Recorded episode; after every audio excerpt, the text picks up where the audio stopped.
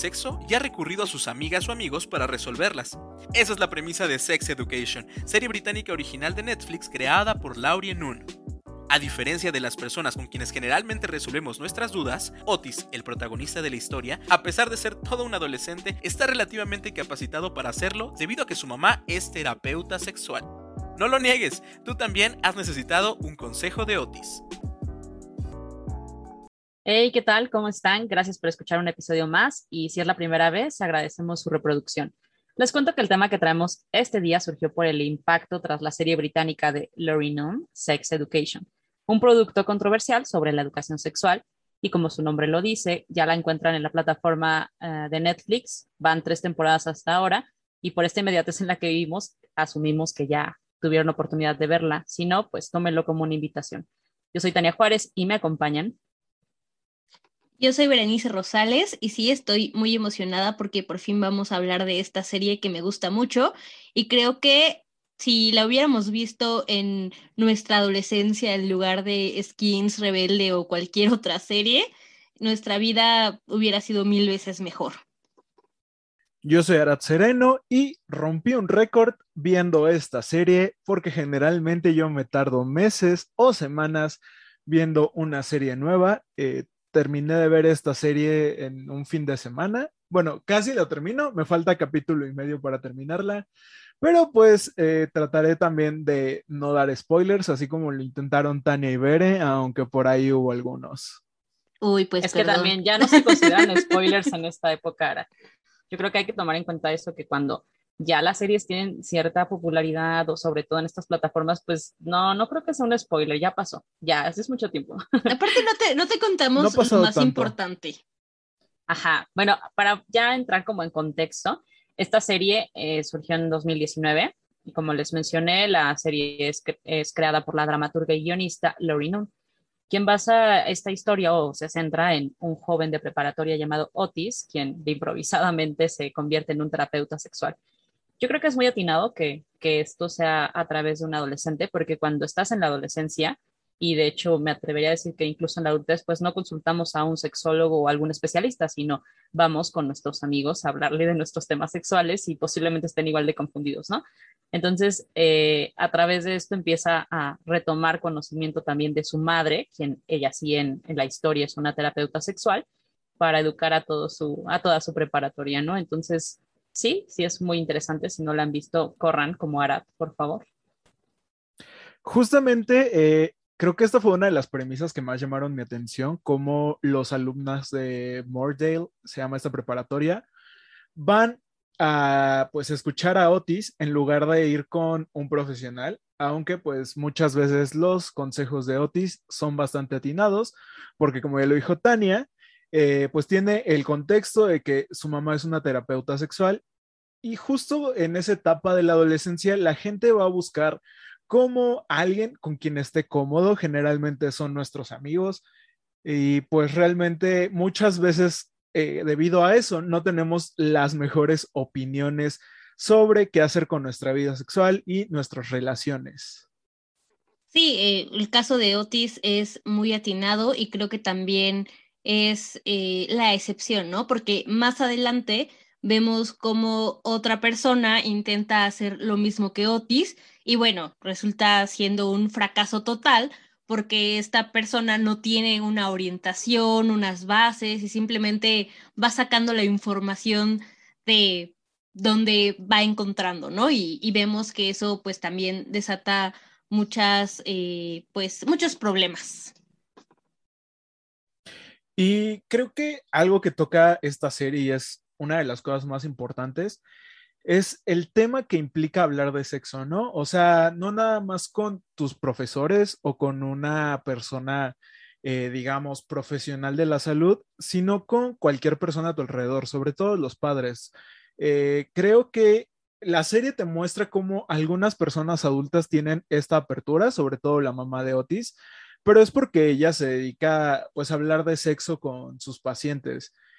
En cambio, creo que en nuestro contexto social y cultural, el sexo se ha convertido en un tabú y eso lo venimos arrastrando de generaciones, porque generalmente, pues los papás te dicen, no, de esas cosas no se puede hablar.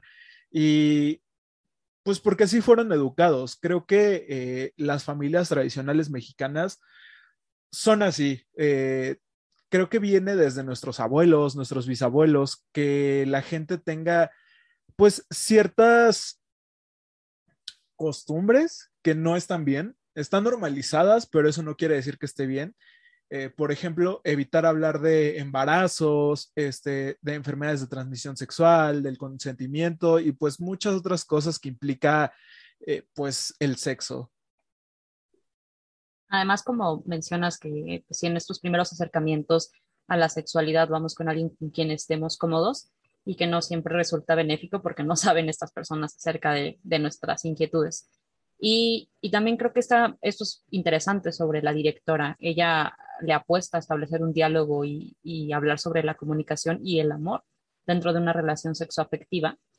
Y que además estos debates y frustraciones muchas veces se llegan a quedar en los 17 años, ¿no? Que aquí hablan de un público, es para un público adolescente, para las personas que comienzan a tener sus primeras eh, relaciones sexuales pero que muchas veces se siguen replicando hasta la adultez si no tienes una educación sexual de manera correcta, ¿no? Que la educación sexual no solo implica saber poner o, bueno, usar un anticonceptivo, eh, implican mucho más sobre el conocimiento, sobre el consentimiento y, y cosas que también se van exponiendo dentro de la serie.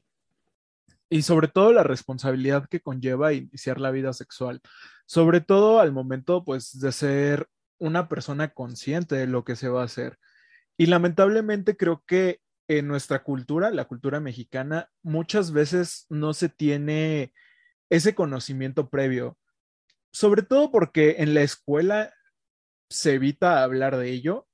Creo que dependiendo en dónde estudiaste, es el tipo de educación sexual que vas a recibir. en este caso, por ejemplo, creo que la educación que yo recibí es muy distinta a la que ustedes dos recibieron por ir en escuelas católicas. Pero algo que sí recuerdo bastante bien de la secundaria, por ejemplo, es que uno de los métodos anticonceptivos que se recomendaba era la abstinencia, cuando todo el mundo sabe que la abstinencia no es un método anticonceptivo. Sí, como dice, siendo mujer también eh, implica una diferencia en nuestra educación sexual que es algo que también se expone ahí y ya se desarrolla un poco más en la tercera temporada, pero desde el principio creo que es un tema que sí se tiene que tocar sobre el, por ejemplo, el aborto o la maternidad. A nosotros se nos habla mucho sobre eso, ¿no? Que es, vamos siempre a, a, pues una relación sexual implicaría un embarazo y qué pasaría, qué tendrías que hacer. Entonces, si bien ya no lo pudiste evitar, es obligatoriamente lo tienes que tener, ¿no? Sobre todo en una educación religiosa como la que recibimos. Y, y aquí, pues, ya se habla de otros puntos, ¿no? No sé ustedes qué, qué les pareció. Eh, creo que algo que también hay que resaltar es que no nada más se habla de pues la educación con esta diferencia de género, sino también eh, cómo las personas LGBT recibimos esta información y cómo se nos enseña que el sexo es una forma nada más de procrear. Esto es un tema que abordan en la segunda temporada y pues a mí también me pareció interesante eh, cómo se toca este tema, que también muchas veces es incómodo para las personas, pero pues está ahí, existe y pues tiene que ser discutido. Sí, en lo general la educación sexual que nos dan en las escuelas, sean católicas o no, eh, pues es heteronormativa, ¿no? O sea, como que siempre nos habla de el hombre, la mujer, eh, lo que sucede cuando tienen relaciones sexuales los métodos anticonceptivos que pueden usar las parejas heterosexuales y hasta ahí, ¿no? O sea, como que no, no hay eh, otro desarrollo, un gran avance. Y también es cierto que cuando se habla de la maternidad y de los embarazos no deseados, por lo general igual, sea en eh, una escuela privada, una escuela pública, una escuela religiosa, una escuela laica, siempre se hace como de, bueno, o sea, el problema es de si vas a estar embarazada, o sea, bueno, si te embarazas, ¿qué pasa, no? Como que el problema sigue siendo de la mujer y no en conjunto, no, no como de, bueno, o sea, es, es de dos, ¿no? Pero es como seguimos con esta historia siempre. Sí, la responsabilidad de nosotras, a nosotras se nos educó así. Y yo recuerdo incluso pláticas pro vida en mi ex, escuela católica, que bueno, lamentables, pero pues eh, precisamente esta serie por eso impacta, porque a pesar de que parece que es para adolescentes, en realidad llega como a abrir mucho, eh, no sé, como la mentalidad de las personas sobre este tipo de temáticas que no se quieren abordar, ¿no? O no, de una manera tan abierta como lo hace la creadora. Y precisamente habla de un tema de maternidad, ¿no? Hay una eh, de las adolescentes de esta serie que, que se embaraza, toma la decisión de abortar y cuando está en la clínica y pues ella realmente está decidida, no creo que la representación también de este proceso ni siquiera es de una manera trágica, simplemente pues está decidida porque pues tiene otras cosas que hacer y eh, hay una persona a su lado, una persona mayor que lleva varios abortos, ¿no? Entonces sí pueden juiciarse, ¿no? Como bueno, pero entonces ya toman el aborto como si fuera un método anticonceptivo pero no se habla o, más bien eh, creo que deja muy claro que hay que contextualizar también que no todas las personas vivimos las mismas situaciones, ¿no? O no tenemos los mismos privilegios.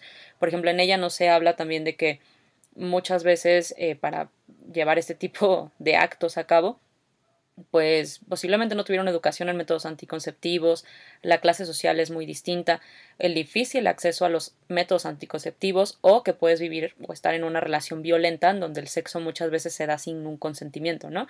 Entonces esto lleva, por ejemplo, a esta eh, otra actriz a, pues sí, llevar un aborto y uno tras otro, ¿no? Como se, se presenta dentro de la serie. Y creo que, pues, hablar del aborto y el embarazo adolescente es muy importante en esta época, porque, queramos o no, es una realidad que está viviendo nuestro país y sobre todo en un país tan desigual y que no, no todas tienen el mismo acceso a la salud pública o el mismo acceso a los métodos anticonceptivos que eh, las personas de la ciudad, por ejemplo. Eh, en las comunidades rurales vemos que eh, existe esto, es algo que se hace desde hace varios años y son métodos que pueden poner en riesgo a la mujer. Eh, por ejemplo, ellas tienen que acudir a cosas como pues eh, preparaciones, algunos test abortivos y pues sin la ayuda de un profesional médico, esto puede resultar en algún accidente o en alguna en alguna especie de complicación. De hecho, en la misma serie vemos cómo a esta chica se le pide ir acompañada y no por una cuestión de, ah, pero es que la otra persona va a decidir. Se le pide ir acompañada por cualquier complicación que pueda tener durante el proceso y para que se, pues digamos, si llega a tener algún sangrado o llega a tener algún problema eh, después del procedimiento, puedan regresar al hospital y pueda ser asistida. Eh, de hecho, en México eh, se estima que eh, por lo menos 10 mujeres dan a luz al día, cada hora, perdón, y, y la mayoría de estas mujeres tienen de 15 a 19 años. De hecho, somos el primer país dentro de la OCDE, que es la Organización para la Cooperación y Desarrollo Económico, en embarazos adolescentes y justamente esto viene a tema porque hace un tiempo, hace un mes, perdón, la Suprema Corte de Justicia invalidó los artículos que regulan la objeción de conciencia, que significa que un médico puede pues no proceder con algunos eh, procedimientos médicos por sus creencias. Y esto se hace porque eh, creen que, bueno, más bien no creen, están seguros de que puede ir en contra de los derechos humanos y la decisión de las personas. Sí, precisamente qué bueno que se invalidó, porque de, otra manera esto podría causar discriminación, porque no se atiende mucho como si esta objeción de conciencia, de, si se está atentando contra las creencias de estas personas, y creo que bajo esta lógica eh, todavía teníamos este tipo de artículos. Afortunadamente ya se invalidó, digo tarde, pero siempre llegan las cosas de buena manera. Y eh, hace unos días también, eh, ustedes lo habrán visto, espero que no hayan asistido, eh, la marcha provida de, en la Ciudad de México, que fue justo después de, todo, de todas estas celebraciones que tuvimos en, movimientos feministas sobre la despenalización del aborto y esto de los artículos. Entonces, algo que, bueno, a mí me impactó demasiado y que ya tocando este tema sobre siempre que se habla de sexualidad y embarazo, hablamos del embarazo adolescente, ¿no? Que es muy necesario y es pues un problema de salud pública. ellos culminaron su marcha con una ecografía, haciéndole una ecografía a una niña de 14 años. Esto de verdad que es muy, muy triste. No, no, no sabría ni siquiera cómo describirlo porque eh, se sienten muchas cosas, ¿no? No sé, eh, la mayoría de las personas decían que, esto era celebrar la vida e incluso dentro de del video que, compartieron las personas que asistieron a esta marcha, hablaban sobre mm, cómo, qué, qué, partes del cuerpo estaban ahí, o por qué realmente esto era una vida, ¿no? Entonces todos celebrando, sí, que, que, la niña estaba embarazada, cuando pues se invalidaron los derechos de esta niña, ¿no? En primera, al difundir eh, este contenido sin la autorización, vulnerándola completamente, la niña, lo vuelvo a repetir, es una niña, tiene 14 años, ¿no? Y, y esto, con esto creo que no se celebra la vida. Eh, justo lo que mencionaba Arat hace ratito, eh, me recordé a Cintia Provida, todo el mundo también la conoce porque está estudiando medicina y ella ha dicho en TikTok abiertamente que jamás eh, prestaría sus servicios para interrumpir un embarazo. Lo mismo ocurre con este doctor que hizo la ecografía en la marcha. Recuerdo que se llama Fernando, no recuerdo sus apellidos, pero justo es esto, ¿no? O sea, hay que, los profesionales de la salud deben separar sus creencias de su trabajo, para empezar. Y además, como menciona Tania, eh, pues están vulnerando a una menor de edad, ¿no? No sabemos el contexto que está viviendo esta menor de edad, no sabemos si eh, su embarazo fue, pues, un accidente por falta de información o si fue eh, abuso pero de cualquier manera a esta niña le deberíamos de estar brindando eh, una protección y educación para decidir sobre su cuerpo y no simplemente celebrando la vida entre comillas cuando pues no sabemos qué va a ser de la vida de esa niña, ¿no? Después de que nazca su bebé. O si todos esos asistentes se van a hacer cargo del bebé y de la niña, ¿no? Porque está bien padre, ¿no? Este, estar celebrando tanto la, la, vida y no, no hacerse cargo. Pero bueno, ya, ya no entremos en ese tema tan, tan profundo porque nos enojamos. Y aquí estábamos hablando de la importancia de la educación sexual. O sea, digo, es, tiene que ver, ¿no? Precisamente que, que se asocie tanto el embarazo en adolescentes con la falta de educación sexual y que también esto nos vulnera de ciertas maneras, ¿no? También incluso siendo adultos. Sí, porque justamente 23% de los adolescentes inician su vida sexual entre los 12 y los 19 años. Y si inicias tu vida sexual a esa edad sin, aún teniendo 26 años o veintitantos, eh, y no sabes sobre educación sexual, puedes contraer alguna enfermedad, embarazarte o demás, imagínate a esa edad en la que estás tan vulnerable. Además, no sé si ustedes notaron, pero queda muy claro, sin siquiera revisar un poco más información sobre la serie, que la creadora es una mujer, ya que, bueno, hablamos nosotros de maternidad, pero también se preocupa mucho por satisfacer las quejas que regularmente tenemos las mujeres sobre esto de, ya saben, la sexualidad, pero además como enfatizar el hecho de los orgasmos y sobre todo los orgasmos femeninos. O sea, sí, sí llega a atender como eh, incluso mencionar ¿no? Eh, a la comunidad LGBTIQ, también eh, pues otras situaciones incluso en masculinidades, pero creo que sí enfatiza mucho sobre las mujeres que no, pues no llegan a conocer totalmente, no llegamos a conocer totalmente nuestro cuerpo porque no nos enseñan a, ni siquiera nombrarlo, ¿no? O sea, seguimos todavía llamándole vagina, ¿no? A, a nuestro cuerpo, o sea, aparte de nuestro cuerpo, no tenemos como los nombres correctos, no tenemos eh, a lo mejor la información de si esto está bien o no, si llegamos con personas que, pues sí, nos critican nuestro cuerpo por el mismo desconocimiento, no lo defendemos, eh, no sé, incluso ni siquiera parece una serie para adolescentes, sino para que se eduquen todos. Se hace mucho énfasis en esta cosa que todo mundo debería tener en cuenta, que es el placer mutuo. Y es que eh, pues ella muestra como esta perspectiva en que los mismos personajes, a pesar de ser adolescentes, se les incentiva a hablar sobre estas cosas. Eh, creo que lo vemos en el caso de este personaje llamado Amy, que, es aconsejada por su novio en turno eh, cuando están teniendo relaciones él le dice que pues se da cuenta de que está fingiendo y que le gustaría saber qué es lo que a ella le gusta. Y más tarde, hablando con una de sus amigas, le dice que pues ella solamente ha tenido relaciones con sus novios para complacerlos a ellos. Y cuando ella le, le propone la masturbación para conocer su cuerpo, ella se espanta. Entonces, es, como esta educación que recibimos y creo que en Latinoamérica y en México es algo que pasa muy constantemente, que se nos enseña que el sexo, eh, en este caso sobre todo a las mujeres, se les enseña que el sexo es para complacer al hombre y que las mujeres básicamente son objetos de placer. De hecho, hay un estudio que hizo la doctora Fabiola Trejo, que es especialista en placer, en el que justamente señala que la mayoría de las mujeres entrevistadas aseguran que les da placer dar placer. Pero esto es porque desconocen su propio placer.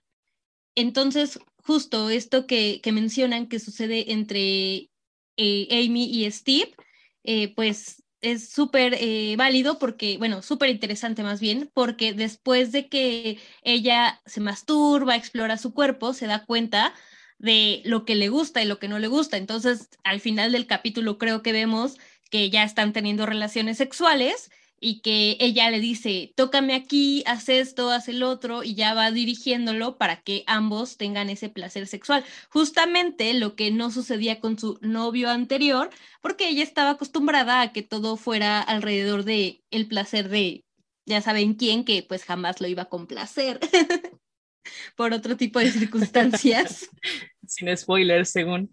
Pero precisamente eso que dices, súper interesante, eh, cómo se nos enseña el placer, que ni siquiera podemos eh, definirlo muchas veces. Eh, hace tiempo estaba leyendo a Graciela Hierro, tiene un texto muy interesante, La ética del placer, y habla de esto, ¿no? Cómo se nos enseña a través de una mirada masculina. Es como si estuviéramos recreando nuestro placer a través de lo que otros dicen. Entonces, como pensamos que de esa manera se puede obtener es como intentamos nosotros recrear nuestro placer, pero no, no necesariamente lo estamos explorando, sino que estamos atendiendo y satisfaciendo las necesidades del otro. Y esto sí, sí es sumamente preocupante que, que hasta ya que creces, que estás un poco más adulta, empiezas como a cuestionarte y a pensar en qué es lo que realmente tienes que hacer sin satisfacer a, nada más a tu pareja y pues claro, ¿dónde queda tu placer? Es que la educación sexual en general y bueno, también la sexualidad generalmente es súper falocentrista, ¿no? Porque, no sé, ya voy a, balconearme, pero generalmente los hombres eh, solo creen que, que, el sexo es como la penetración y que todo gira alrededor del pene, y no es así, ¿no? O sea, como que debe haber eh, un montón de situaciones previas para que ocurra este contexto y también, o sea, y no solo en, en el sexo eh, heterosexual, digo, no, no sé cómo funcione este, en el sexo homosexual o, demás, pero creo que por eso también eh, existen muchas mujeres que, por ejemplo, dicen, existen estudios o he visto en redes sociales que muchas mujeres dicen que prefieren ver cuando ven porno, que tampoco digo que sea correcto, pero hay muchas mujeres que lo ven, eh, que dicen que prefieren ver el porno lésbico porque está un poco más enfocado hacia el placer femenino. Que digo, muchas veces también está súper erotizado hacia también el placer de los hombres, pero sí se preocupa un poquito más porque las mujeres pues lo disfruten y por eso prefieren muchas mujeres ver este tipo de porno. Pues ahorita que hablo de eso, Veré, eh, es muy importante destacar que el sexo no solamente se trata de la penetración y lo vemos en la misma serie que se muestran diferentes formas de tener relaciones sexuales. Incluso en un capítulo se dice que no es necesario llegar al, orgasmo siempre y cuando haya un placer mutuo y las dos personas estén disfrutando lo que están haciendo. incluso se toman como estas inseguridades que muchas veces los hombres tienen acerca del tamaño eh, muchas veces creen que debes tener un miembro enorme para hacer llegar a tu pareja al orgasmo, sea hombre o mujer, cuando esto no es cierto y ni siquiera tiene que haber penetración en una relación sexual. Eh, hay muchísimas formas de tener relaciones sexuales y de hecho yo ahorita que veré, hablo de sus recuerdos, yo voy a balconear a un profesor de nuestra universidad. ¿No? lo voy a hacer porque a pesar de que daba una materia relacionada a la ciencia, hablaba de eh, cosas totalmente incorrectas. Por ejemplo, él describía cómo eran las relaciones sexuales entre hombres, a pesar de que nunca, según él, no sé, eh, había... sabes? yo no sé, este, según él, no, no tenía práctica en ello. Y decía que eh, las relaciones homosexuales solamente era penetración, cuando realmente no. Cuando estás con otro hombre, existen muchísimas formas de alcanzar el placer y hay muchísimas prácticas que no involucran la penetración. Y sobre todo es este como jugueteo, eh, faje podría llamarse, y otro tipo de prácticas que son utilizadas para llegar pues al orgasmo o generar placer entre dos personas del mismo sexo. Claro, y no solo dos personas del mismo sexo, sino también en el sexo heterosexual, eh, lo mismo, ¿no? Que existen otro tipo de prácticas, pero generalmente se limita a la penetración. En, creo que en cualquier eh, ámbito siempre se tiene que hacer como esta limitación a la, penetración cuando no se tiene una educación sexual y todo tiene que girar en torno a eso. Sin, sin querer quemarnos, porque no vamos a hablar, esto no es de nuestras experiencias, pero sí, eh, esto no lo, o sí, esto no lo dice el profesor de ciencia ni la ciencia, eh, lo dicen nuestras experiencias, desafortunadamente, pero por eso les mencionaba que eh, incluso lo dijo la directora dentro de, de, una entrevista que ofreció a The Guardian sobre que muchas veces lo vemos también en los personajes muy adultos la misma eh, terapeuta sexual, el director, eh, su esposa, los personajes que pues, son adultos en general, eh, todavía tienen los problemas que los adolescentes plantean en, pues sí, en su adolescencia, ¿no? Entonces es bastante preocupante que, que, todo esto que desde los 17 años se piensa, se puede seguir todavía ahí en la cabeza si no se resuelve a tiempo, ¿no? Y creo que va muy ligado también esta parte del conocimiento y de la responsabilidad afectiva, porque si no nos conocemos también pues ni siquiera podemos o exigir o podemos pedir, como que tiene mucho que ver con todas estas situaciones. Sí, claro, o sea, podemos ver en cada uno de estos personajes pues ciertos problemas. Eh, por ejemplo, en el caso de la mamá de Otis, la terapeuta sexual, vemos que tiene como un problema de aprensión con su hijo y además tiene problemas para volver a relacionarse con otras personas emocionalmente y tiene como cierta falta de, responsabilidad afectiva eh, con el director de la escuela. Vemos que ya no tiene como cierto interés en tener relaciones con su mujer, su mujer está sexualmente frustrada. Vemos que la directora de la tercera temporada, este, tiene como esta frustración porque no puede embarazarse y descarga esta frustración con sus mismos alumnos. Y este, creo que algo que a mí me da mucha risa es como el maestro de biología eh, tiene como cierta pena de hablar de temas sexuales y es muy gracioso también cómo toca estos temas, porque es verdad, o sea, esto pasa en la vida real.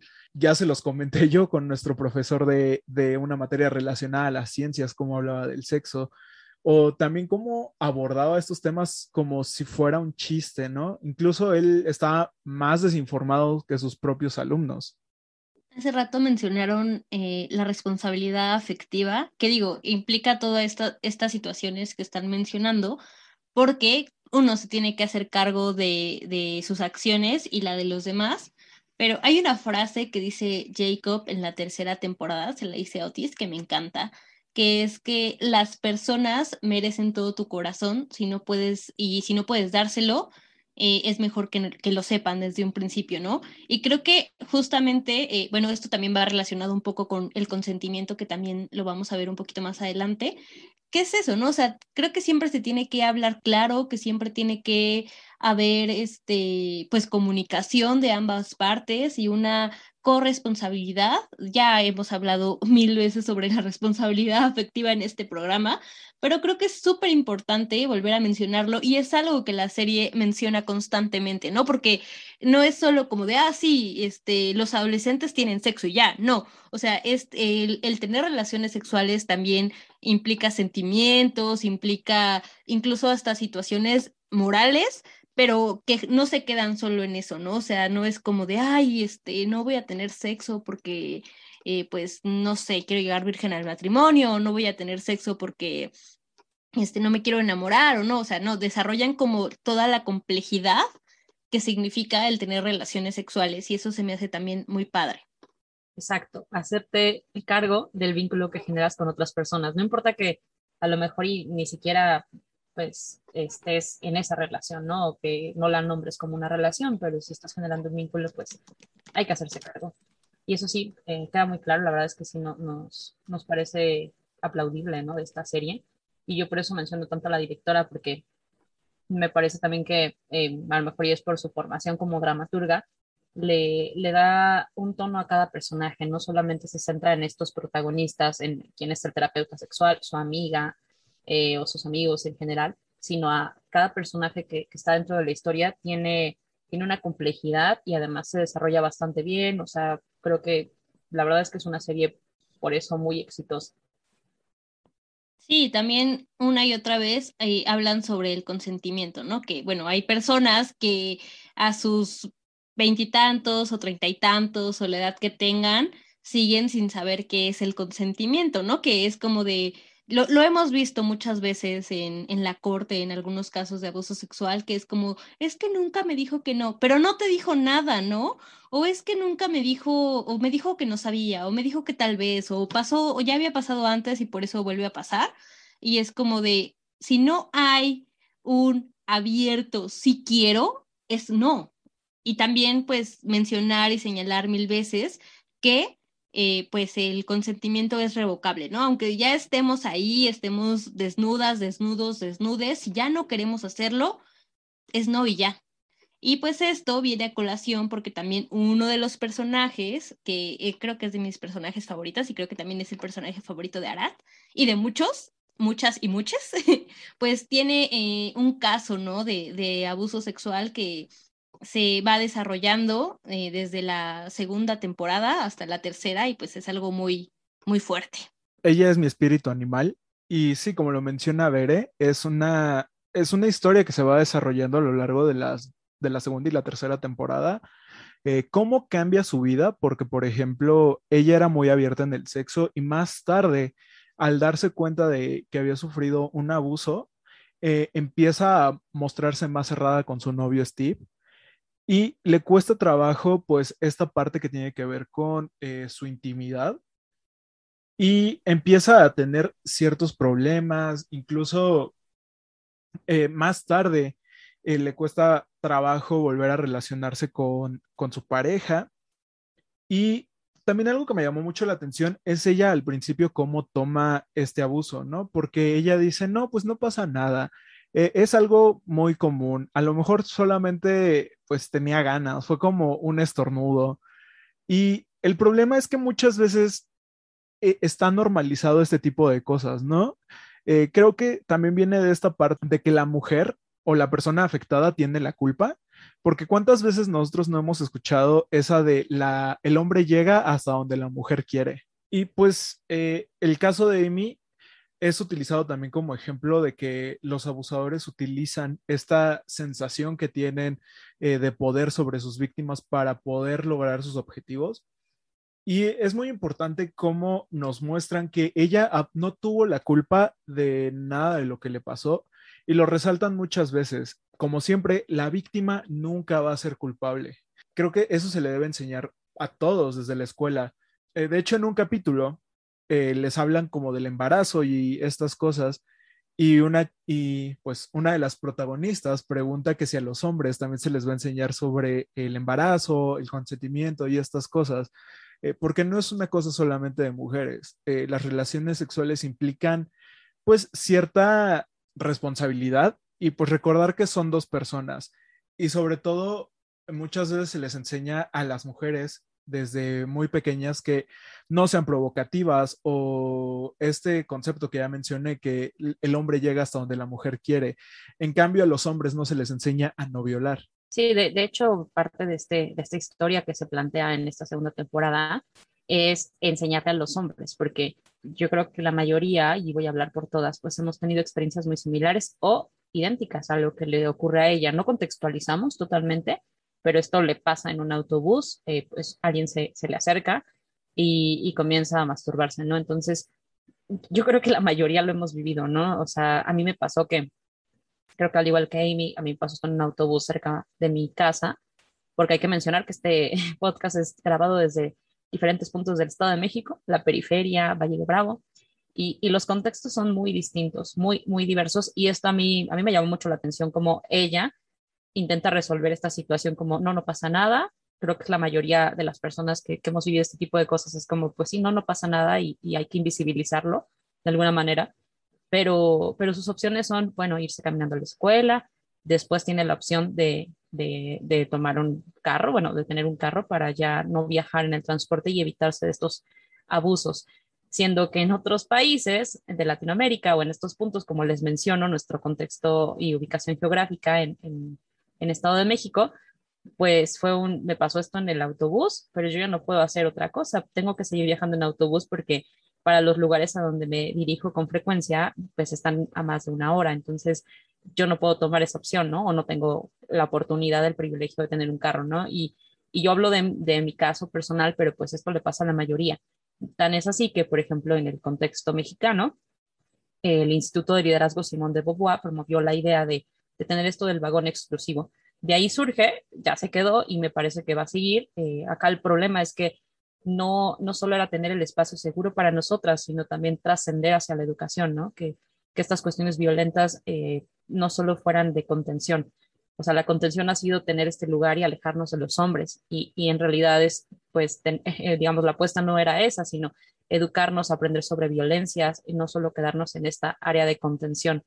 Y, y, sí, me parece que, claro, un caso como esta serie británica que expone que, que le pasa a cualquiera en una situación distinta, pues sí se resuelve de, de, diferentes maneras, ¿no? Dependiendo de tu ubicación. Sí, como menciona Tania, es algo que nos ha pasado a todas. De hecho, cuatro de cada diez mujeres mayores de 18 al año eh, son víctimas de hostigamiento o acoso sexual en, en la calle, ¿no? Y, y digo, esto no ocurre solo en el transporte público, porque, por ejemplo, yo me sentí muy identificada con Amy porque a mí me pasó en un eh, café internet, ¿no? En el que fui a hacer mi tarea, fui a terminar mi tarea porque no tenía pues internet en mi casa, estaba en la vuelta de la esquina de mi casa, yo conocía al señor de toda la vida, todo súper bien, y pues recuerdo perfectamente todo lo que sucedió, ¿no?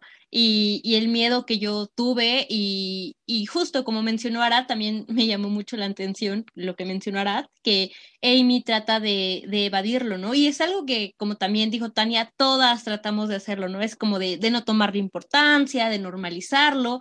Y creo que lo hacemos porque no queremos darle ese poder al agresor, ¿no? Y no queremos como vivir con ese miedo constante y estar como dándole vueltas, pero como se desarrolla en la tercera temporada, es algo que si no lo enfrentas, va a seguir ahí, latente.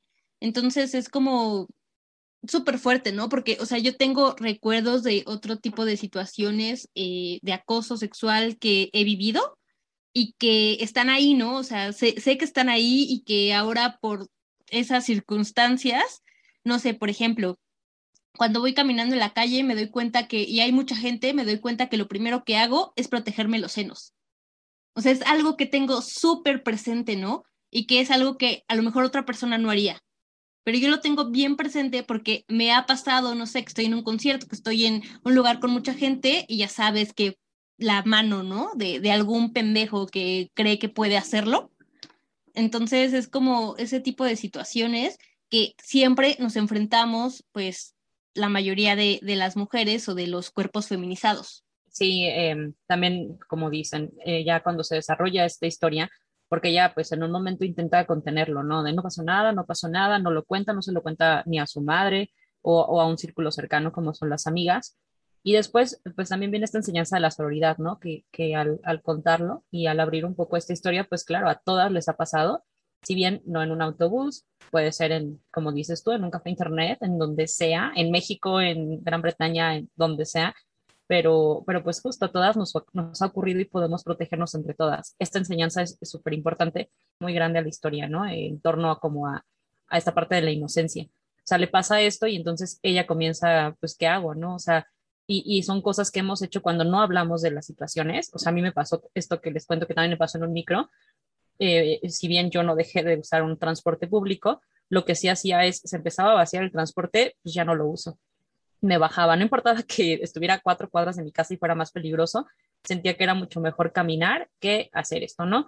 O esto de que nos critican mucho las mujeres, es que van solitas, juntas al baño. No, perdón, pero pues es que yo no puedo ir sola al baño porque me pueden pasar cosas, ¿no? Y comienzas a ser muy paranoica y, y muchas de estas cosas, pues hablándolas está bien, ¿no? Es parte de la otra parte de la educación sexual que no solo es el placer, sino los abusos. Es horrible, o sea, creo que sí es una cosa que yo nunca voy a entender porque soy hombre. Eh, hay, hay, distintos tipos de acoso, por supuesto, y que pues también como minoría, de alguna forma me ha pasado de distinta manera. Yo como hombre creo que también tengo una perspectiva de, de, cómo pasa esto. Y es que en muchas ocasiones me ha pasado que cuando voy caminando y cerca de mí hay una chava, una mujer, empieza a caminar más rápido. Entonces me resulta incómodo, aunque lo entiendo. O sea, sé que vivimos en un país extremadamente machista, donde hay una violencia de género impresionante y me parece bueno, incómodo para la persona que, que, va enfrente de mí, incómodo para la mujer que va enfrente de mí, que siempre tengan que estarse cuidando. Y muchas veces creo que este tipo de cosas ya están normalizadas en la sociedad, lo cual es triste. Creo que la serie pone también eh, esfuerzos en mostrar los diferentes tipos de violencia que, que se viven, eh, siendo mujer, eh, siendo parte de la comunidad LGBT. Por ejemplo, lo vemos con Eric también, que él es golpeado por la forma en la que está vestido y por su orientación sexual. Vemos a Cal, un personaje no binario. Esta, este chique fue, fue encerrado por la directora porque le daba supuestamente una mala imagen a la escuela al no querer utilizar el uniforme de mujer a pesar de que ella no se sentía identificada con este género. Sí, precisamente eh, este capítulo, bueno, más bien esta temporada, eh, salió en un momento en el que, pues, en México también se estaba hablando mucho del tema por Andra Escamilla, que es eh, este persone que pidió, exigió que se respetaran sus pronombres ella se identifica como ella. y bueno, digo, la verdad es que a mí todavía me cuesta un poco de trabajo, em, pues esto de, del no binario, de las personas no binarias, pero, pero lo intento, ¿no? Y, y se respeta y todo esto, pero justo como lo vimos en la serie también ocurrió en México, ¿no? Que pues existen personas como Hop o como, bueno, sí, como Hop sobre todo, porque Jackson se muestra un poco más abierto y creo que en general sus compañeros y compañeras se muestran un poco más abiertos ante, ante el tema, pero ya voy a balconear a mi, a mi oficina, espero que no me corran. Pero, por ejemplo, lo hablábamos en una junta, ¿no? Recuerdo que tuvimos una junta como de, de toda la empresa y eh, la persona de recursos humanos, eh, pues entró saludando así como de, hola chicos, chicas, chiques, súper natural, ¿no? Eso me pareció muy, muy bueno. Y de repente se empezaron a quejar, que como que chiques, que era pura mamada y no sé qué. Y ella dijo, sí, o sea, la verdad es que yo no entiendo esto, pero pues yo voy a respetar. Y si hay alguien que se identifique como chique, pues yo voy a respetarle y voy a pues a tratar de ser más abierta, ¿no? Aunque no lo entienda. Y creo que justo es eso, que aunque no entendamos la situación, si alguien nos está pidiendo respeto, tenemos que dárselo, porque no nos cuesta nada de trabajo eh, hablar de una manera, o sea, es como decía una amiga, ¿no? O sea, si nos la pasamos diciéndole que, hay que, no sé, el pollo, el, el enano, lo que sea, ¿por qué no decirle a alguien eh, diferente, ¿sabes? O sea, como nos pide que le, que le digamos, o sea, es así de fácil.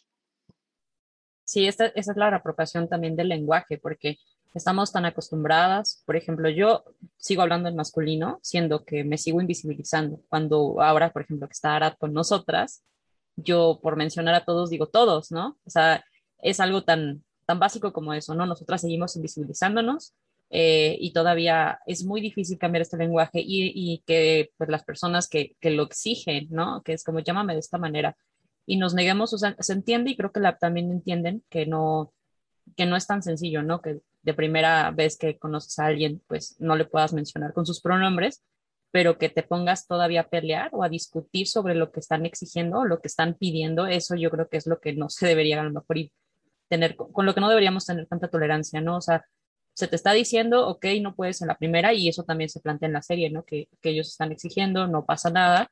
Y pues esto también es parte de la educación sexual, como nos lo muestra la serie porque en esta preparatoria hay una gran diversidad de personas, hay, hay chicos gays, hay chicas lesbianas, bisexuales, eh, están estas personas no binarias y es muy importante pues que en la educación se en la educación sexual se hable sobre las diferentes formas y sobre las las maneras de tener relaciones con eh, otras personas y sobre todo cuando formas parte de estas minorías. Y esto me recuerda mucho a un capítulo de la segunda temporada donde se nos introduce a este personaje Rahim, que él le pregunta al profesor que qué pasa eh, con, el, con el sexo gay, ¿no? Este, porque es muy diferente eh, las relaciones heterosexuales a las relaciones homosexuales. Y pues también es importante hablar de que el sexo no es nada más reproducción, como lo dijimos al principio del programa. Se nos habla muchas veces de que tener relaciones sexuales implica, implica procrear, cuando no es cierto. Una de las chicas de esta serie, incluso en un capítulo, dijo que el sexo no nada más es para traer a un bebé al mundo, también se trata de divertirse, de conocer a tu pareja, eh, de experimentar. Y pues eh, es parte de una educación sexual integral que es la forma de hablar de la educación sexual, pues con una perspectiva de género, eh, una perspectiva que incluye a la comunidad LGBT, porque está demostrado que cuando se educa de esta manera, pues disminuyen las agresiones hacia minorías, ya sean mujeres, ya sean personas gays, ya sean personas lesbianas, no binarias, eh, etcétera. Y es muy importante, pues, hablar de estas diferencias. Sí, yo creo que el pez y el pan van a poner el grito en el cielo. Creo que se debería de hablar en las escuelas eh, en general, ¿no? Sobre las relaciones eh, sexoafectivas, eh, los distintos géneros y las distintas preferencias sexuales a los adolescentes, para que ellos se identifiquen, ellos o sea, eso, porque muchas personas, yo estoy segura que si se llegara a hacer esta propuesta van a decir que, que degenerados y que quieren este, sexualizar a sus hijos y no sé qué. Por Con mis hijos no.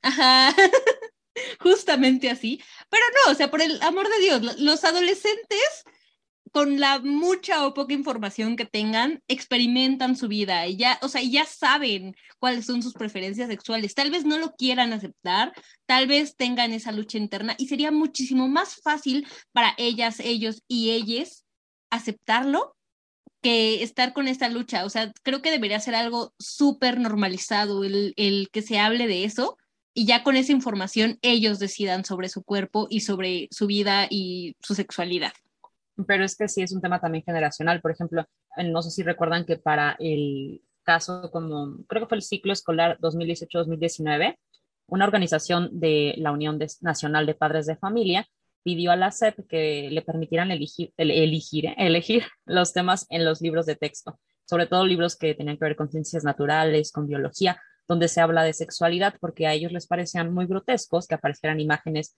tan explícitas sobre los órganos eh, reproductivos, o sea, diferentes cosas. Entonces creo que em, juntaron como 13.000 firmas para, para tener esta petición y, tener la autoridad de poder elegir sobre la educación de sus hijos, algo que realmente es preocupante porque eh, es una decisión cargada de mucho moralismo y que pues no solo eh, se trata como de que los padres quieran interpretar o estar involucrados en la educación de sus hijos, ¿no? Sino que también la limitan basándose en sus propias limitaciones.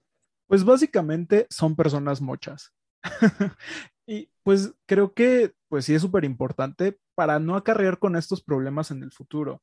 Eh, como lo mencioné hace un momento, este tipo de educación les permite a los jóvenes llegar a adultos y ser más abiertos con ciertos temas.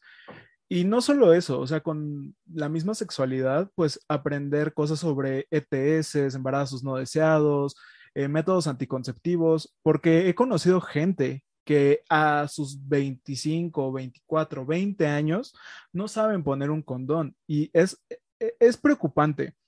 Y también algo que menciona Bere es que también es importante para que los jóvenes puedan aceptarse a sí mismos o puedan entender eh, su sexualidad. Y yo creo que también si se hablara de esto más abiertamente, eh, beneficiaría a muchas personas que están como en esta etapa de, pues, indecisión. Bueno, no necesariamente indecisión, sino más bien que no saben cómo identificar su sexualidad o que sienten que están confundidos a nombrar las cosas. Y es que yo aquí voy a, voy a dar mi story time. Yo durante mi etapa temprana de adolescencia realmente no me sentía atraído por ningún género, realmente me sentía pues de alguna forma como asexual. No sé si de verdad lo era o solamente era como una etapa de indiferencia. No notaba hombres ni mujeres hasta que llegué a mi último año de preparatoria y tuve un crush con un vato. Saludos, Memo.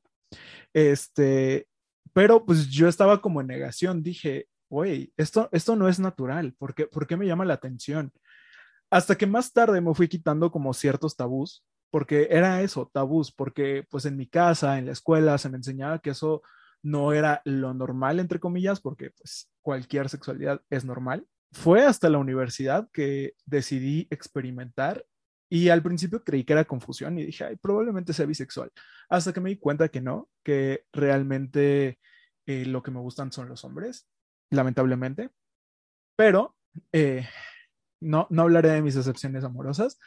Me di cuenta que cuáles eran mis preferencias y siento que si se me hubiera hablado más abiertamente de eso durante épocas tempranas de mi adolescencia, eh, no me hubiera tardado tanto en descubrirme y en explorar. Sí, lamentablemente te gustan los hombres como a nosotras, qué triste, pero bueno, Yo no me quejo, ah, no es cierto, Como hermana, ¿no? Sí, hay que quejarnos, o sea, digo, una cosa es que... decisión, pero pues ahí, andamos, ¿no? ya que, que nos gusten los hombres. No, pero, o sea, creo que justo eh, esto que, que, mencioné anteriormente y que mencionará, el hecho de, de poder, eh, pues, nombrarnos, de aceptarnos y demás, pues viene muchas veces de la educación sexual, ¿no? O sea, no solo eh, de nuestras preferencias sexuales, sino también eh, de nuestro género, de nuestro cuerpo y esta autoexploración que hemos mencionado antes, por ejemplo, con el caso de, Amy, que es todo un personaje. Eh, pues ella, ¿no? Que en esta tercera temporada descubre que su vulva es normal. Esa escena me parece increíble. Que, que, descubre que su vulva es normal porque este modelo educativo pues eh, tiene una vulva como muy extra, bueno, muy normal, ¿no?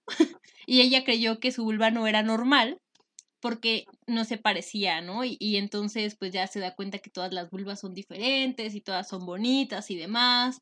Y, y está como muy padre este autodescubrimiento, ¿no? Que no es solo con el personaje de Amy, sino como que diferentes personajes a lo largo de la serie van teniendo esta autoexploración. Por ejemplo, ahorita recordé que Lily, creo que es en la primera o segunda temporada, eh, pues antes de que hiciera su revolución sexual alienígena, eh, pues era, este, tenía vaginismo, ¿no? Y ella no, no entendía y no sabía, o sea, ella quería tener sexo, pero no podía y no entendía por qué, hasta que habla con Otis y también descubre su sexualidad y todo esto, y bueno, eh, su despertar sexual más bien y es como muy padre, ¿no? Porque tampoco es como muy raro que, que a las mujeres nos hablen de el vaginismo, de este tipo de, de situaciones, ¿no? O sea, como que generalmente, y, y muy pocas recurrimos al hablar con un, con un terapeuta o con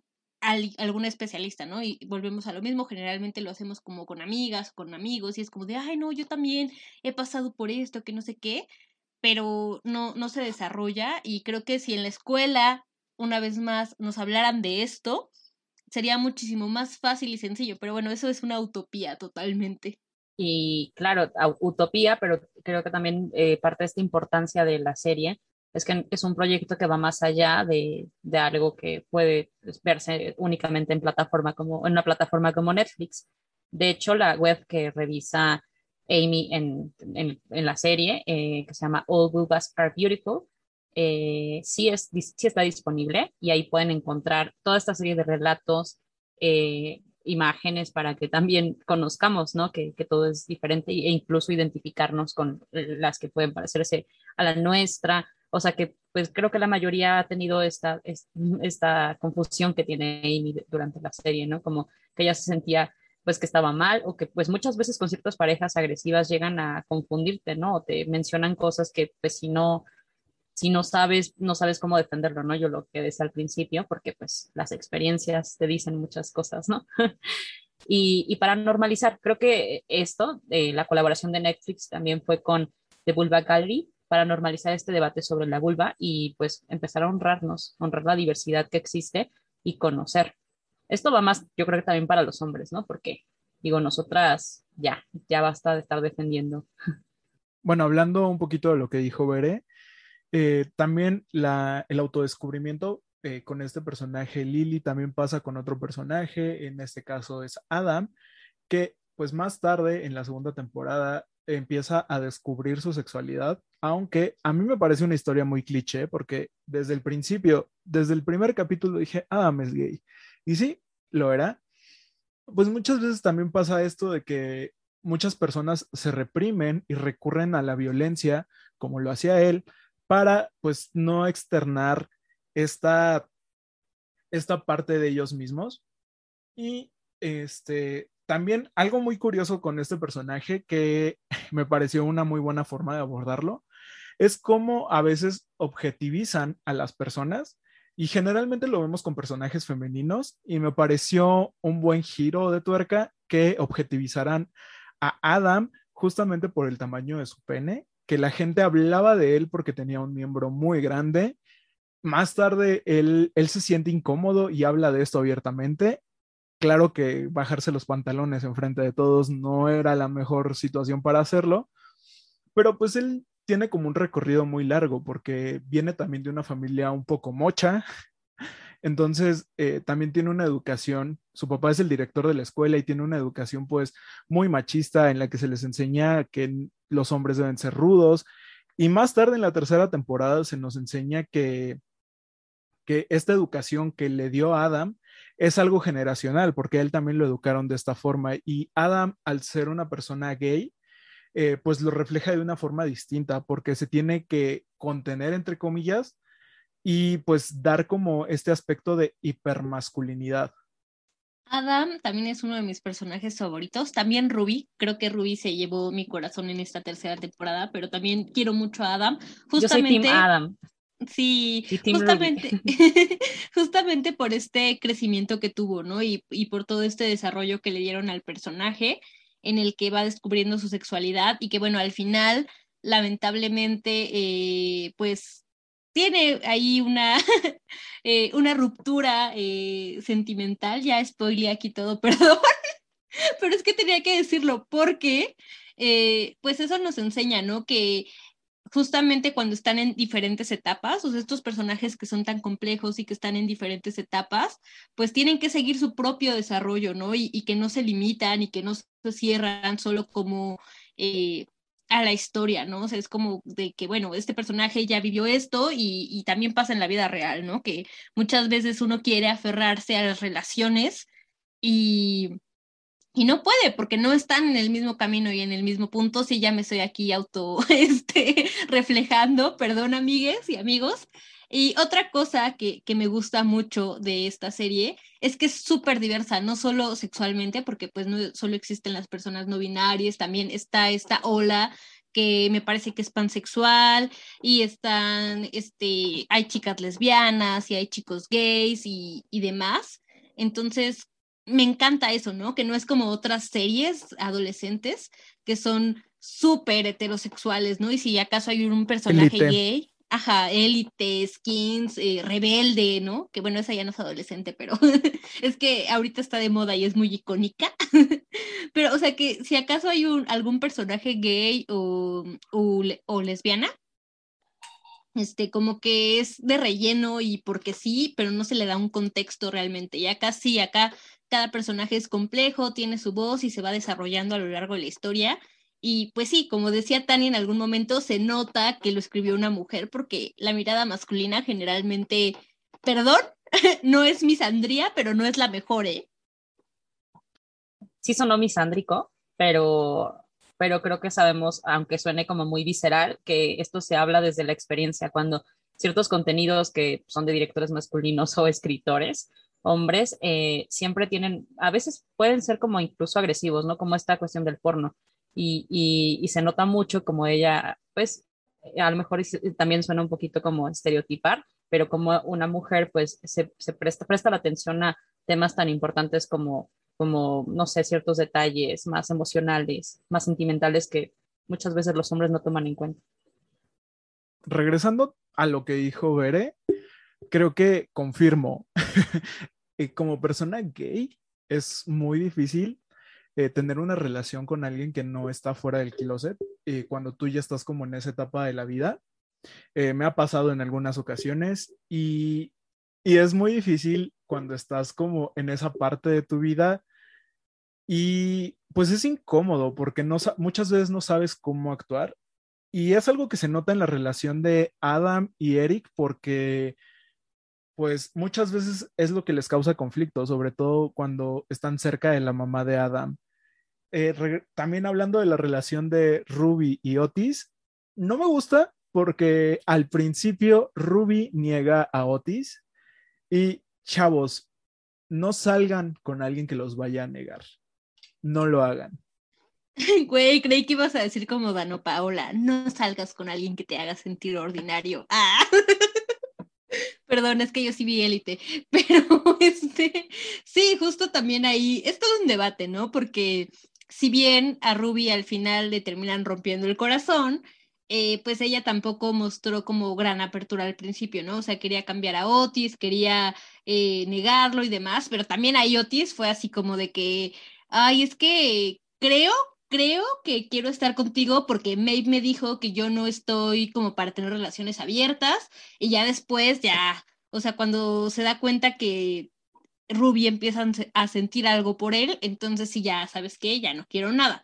O sea, también digo, yo sé que las situaciones son muy complejas y que uno va desarrollándose y desarrollando la situación conforme le alcanza, sentimentalmente, pero pues también hay que, ahí aplica la responsabilidad afectiva, amigos. Ese es el punto de todo esto. No solo hay que eh, decir, ay, sí, vamos a coger ya, no. ok, pero sabes que, bueno, ya en torno a esta historia de Otis, sí me parece que sí tiene responsabilidad afectiva, porque a veces parece que quieres y digo, no, no es como que el consentimiento vaya en ese sentido, ¿no? En que una vez digas que sí, ya se quedó, simplemente las cosas cambian, cambiamos de opinión y, es correcto, está también bien y creo que eso, por eso hablamos también mucho del consentimiento. Se muestran diferentes relaciones, una de ellas, pues el personaje central, este terapeuta Otis, tan joven, que quisiéramos que nos diera consejos pues es una de las personas que también demuestra lo que es la responsabilidad afectiva, ¿no? O sea, de manera torpe a veces tomamos decisiones, pero pues podemos retractarnos y no pasa nada, ¿no? Y pues eh, este programa ya, ya tiene que terminar porque nosotros podríamos seguir debatiendo y también tenemos muchos temas todavía que seguir. Sin embargo, pues eh, seguimos aquí, ¿no? Gracias por escucharnos. Recuerden, eh, pueden revisar la página y yo creo que sería muy necesario, sean hombres o mujeres, la página que crearon para el sitio que fue creado para esta serie, All Vulvas Are Beautiful. Revísenlo y tengan realmente, espero que tengan unas buenas experiencias. Yo soy Tania Juárez, a mí me pueden encontrar como Tania Juárez Mora y recuerden, nos pueden encontrar en nuestras redes sociales como arroba tu podcast bajo como dice Tania, a mí me gustaría seguir hablando de esta serie. Creo que todavía nos faltaron muchísimos temas, pero sí, eh, tenemos que llegar al fin de este, por lo menos, podcast. Ya después tal vez seguiremos hablando. Eh, a mí me pueden encontrar en todas las redes sociales como Berenice con Z. Pues cuando salga una cuarta temporada, probablemente retomemos este tema. Yo soy Arat Sereno Ponce y a mí me encuentran en todas las redes sociales como My Life as Arat. Por todas las redes sociales me refiero a Twitter e Instagram. Ahora también en TikTok. Ayúdenme porque TikTok es homofóbico y me borró un video. Hasta la próxima.